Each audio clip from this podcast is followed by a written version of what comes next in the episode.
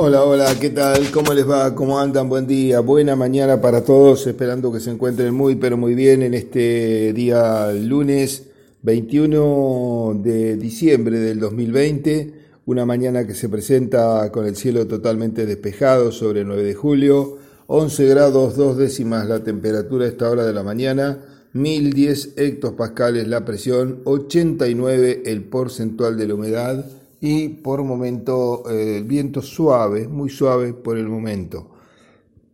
El pronóstico indica para la jornada de hoy temperatura en ascenso.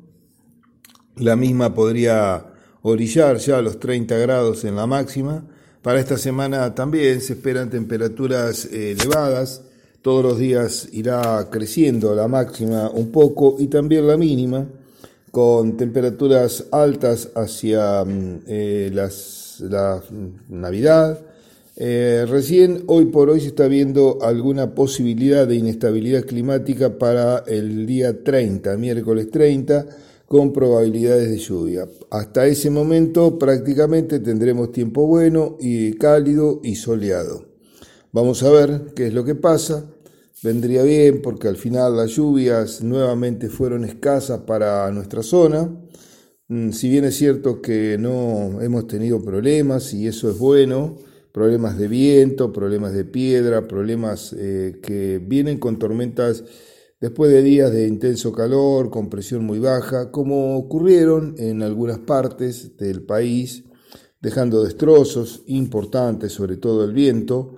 Em, eh, bueno, por el otro lado, las lluvias fueron muy escasas. Promediamos 10 milímetros por, poner un valor, eh, pero bueno, en general en algunos lados fue menos, algún, algún lado algún poquito más, pero no mucho más. Hacia el lado de Bragado fueron prácticamente el doble, podremos decir 20 milímetros. Algunos lados de la zona de Pehuajó llegaron a 50 milímetros en algunos lados.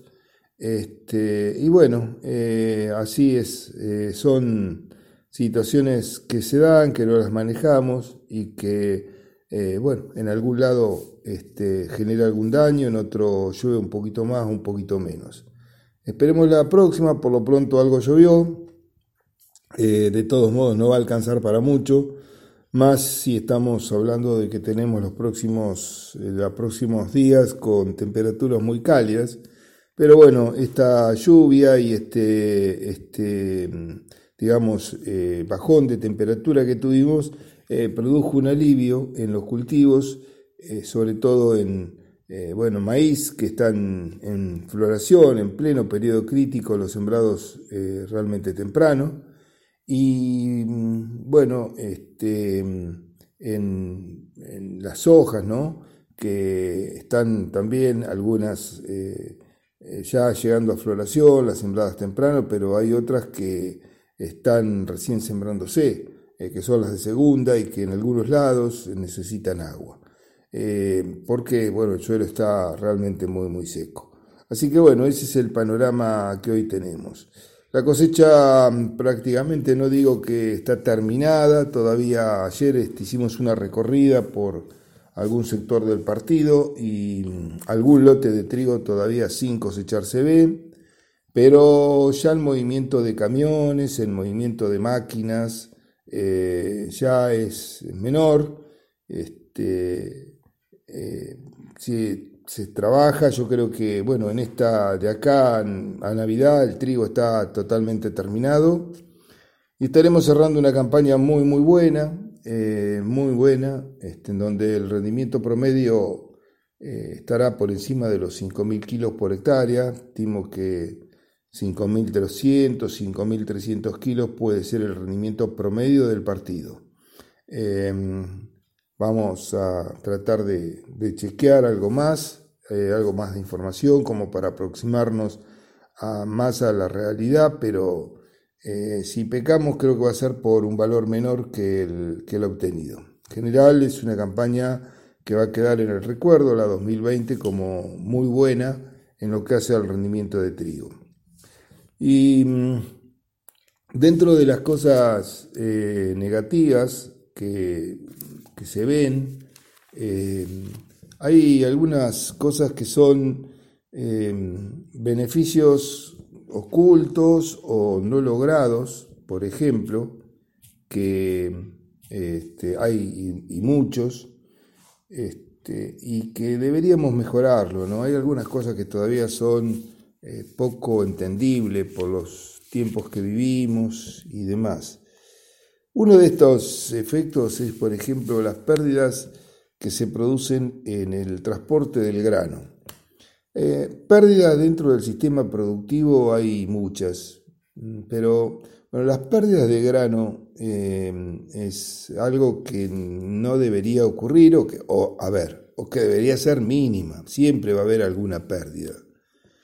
Cuando uno entra este, a mirar, eh, y, digamos, analiza desde el momento en que está la máquina hasta que llega a los hilos, y de ahí en más puede haber otras, pero bueno, vamos a pararnos, vamos a posicionarnos ahí por el momento.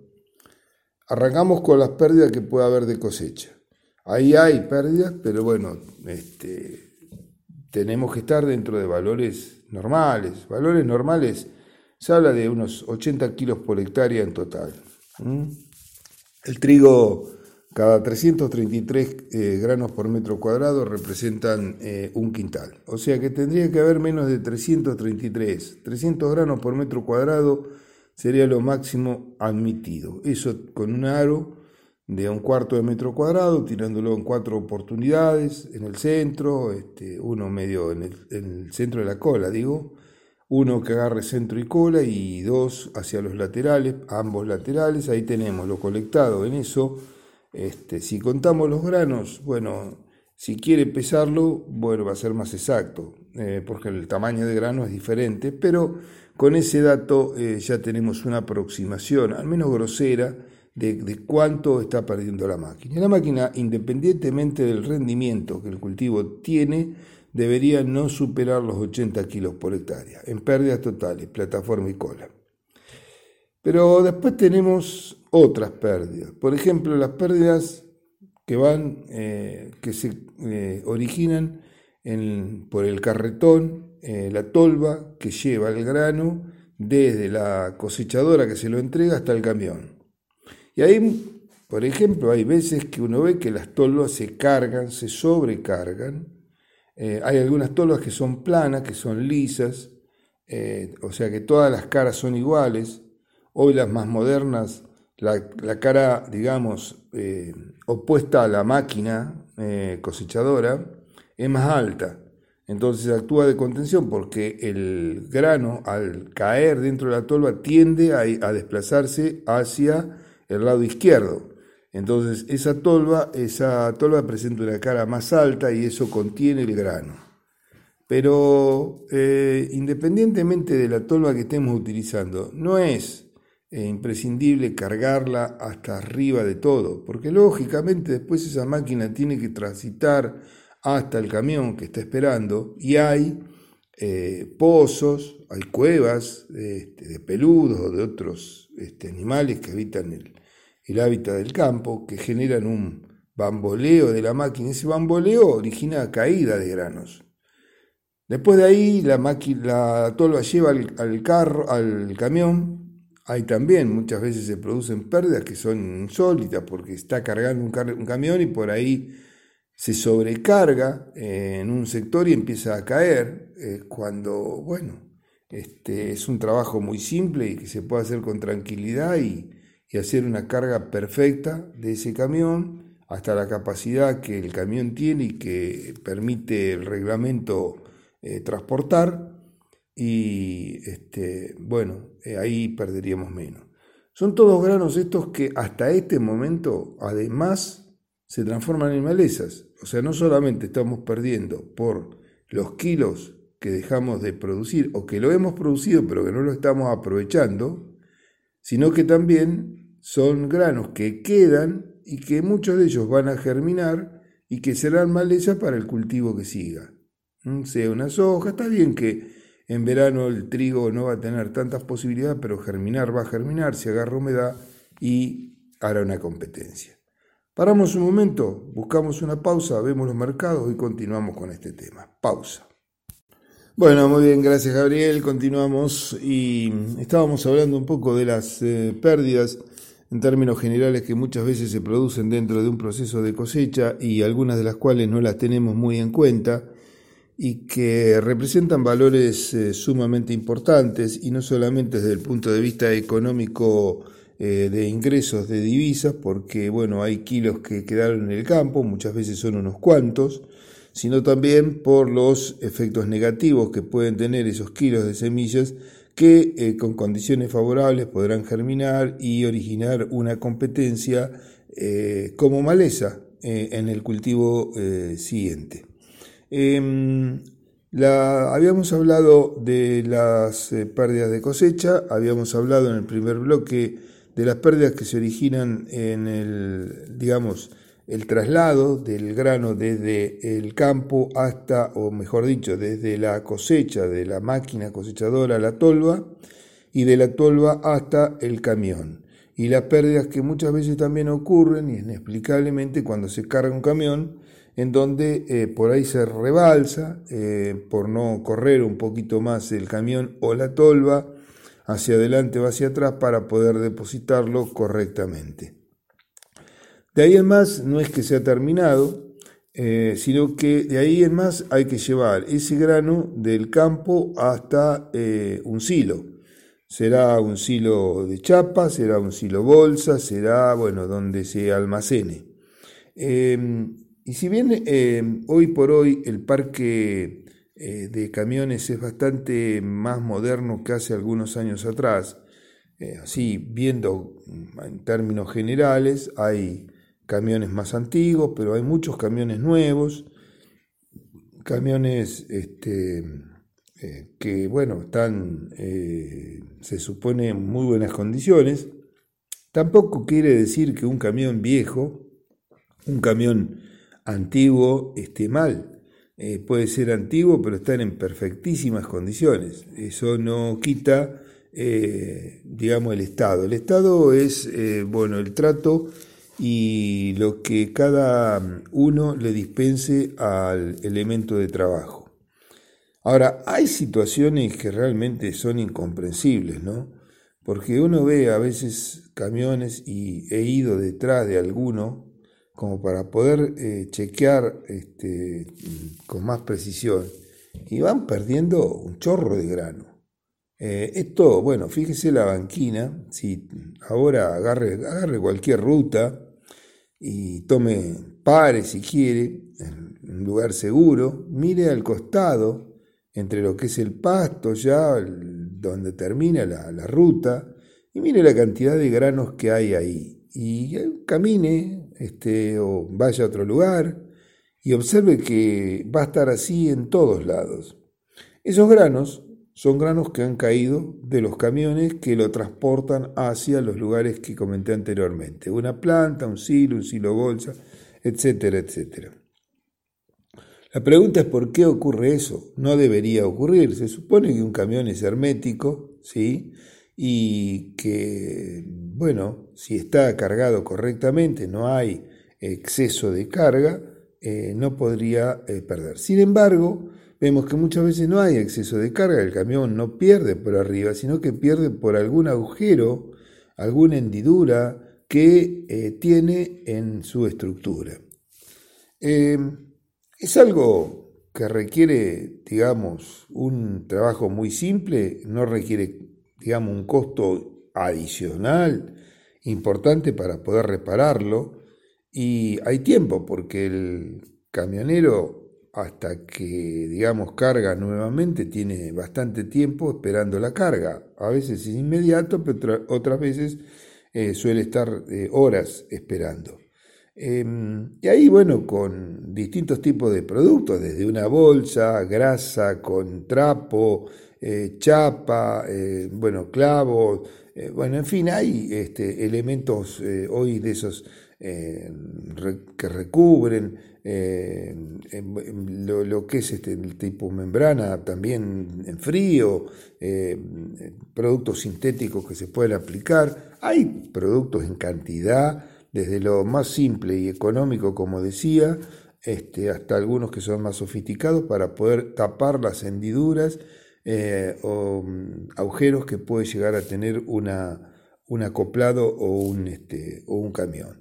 Em, esto queda así, así se sigue, y la verdad que las pérdidas son cuantiosas. Tomemos un ejemplo nada más.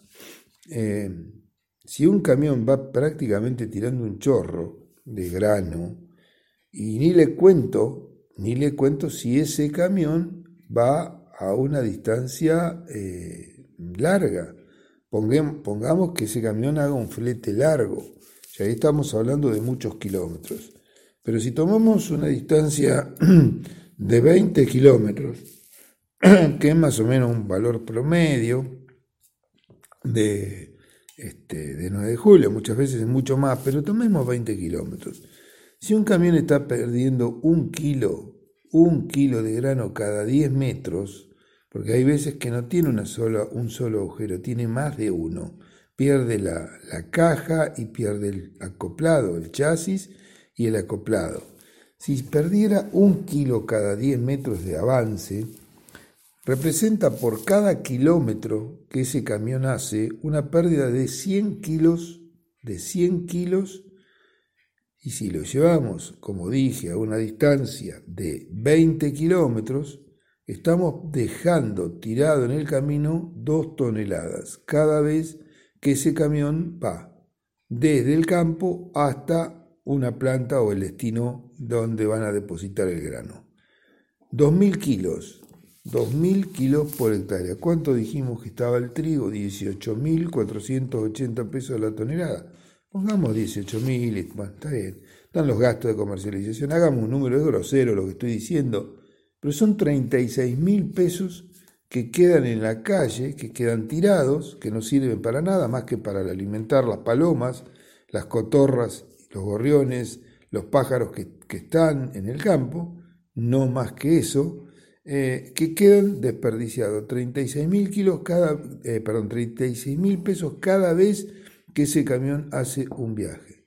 Es realmente una cantidad asombrosa lo que queda y es una cantidad asombrosa si esto lo multiplicáramos por todos los camiones que tienen este tipo de pérdida y eh, por todos los camiones que operan durante la cosecha. Recordemos que Argentina este año podría estar levantando unos 16 millones de toneladas y esos 16 millones de toneladas de trigo, eh, la gran mayoría se han movido del campo hacia algún destino, que es una planta, un silo, etcétera, y ha tenido todo este movimiento que acabo de comentarle yo, en algunos casos en forma muy, muy eh, correcta, con una mínima pérdida, mínima, mínima, y en algunos otros casos con una pérdida que es mucho más elevada que la que estamos hablando. Así que bueno, a tenerlo en cuenta, eh, tiene solución, pero esperemos que llegue eh, y no pasa solo por el cambio de camión eh, o chasis o acoplado, este, eso puede ser bueno, pero pasa por la dedicación que cada uno le pueda poner y tratar de hacer el trabajo que tiene que hacer de la mejor manera posible. Bien, con esto ponemos punto final a esta entrega diaria. Como siempre va nuestro agradecimiento a todos ustedes que están del otro lado, escuchándonos todos los días. Eh, si Dios lo permite, mañana estaremos nuevamente a partir de las 7 y 30 aquí en Forti 40 FM. Por supuesto, también a través de las repetidoras en Facundo Quiroga, en Carlos Marianaón y en Dudiñá a través de Radio Contacto y también por las distintas plataformas donde usted nos puede escuchar a diario. Gracias, buena jornada y mañana 7 y 30, si Dios lo permite, estaremos abriendo junto al INTA una nueva tranquera aquí en Forti. Forti 40 FM. Chao, hasta mañana.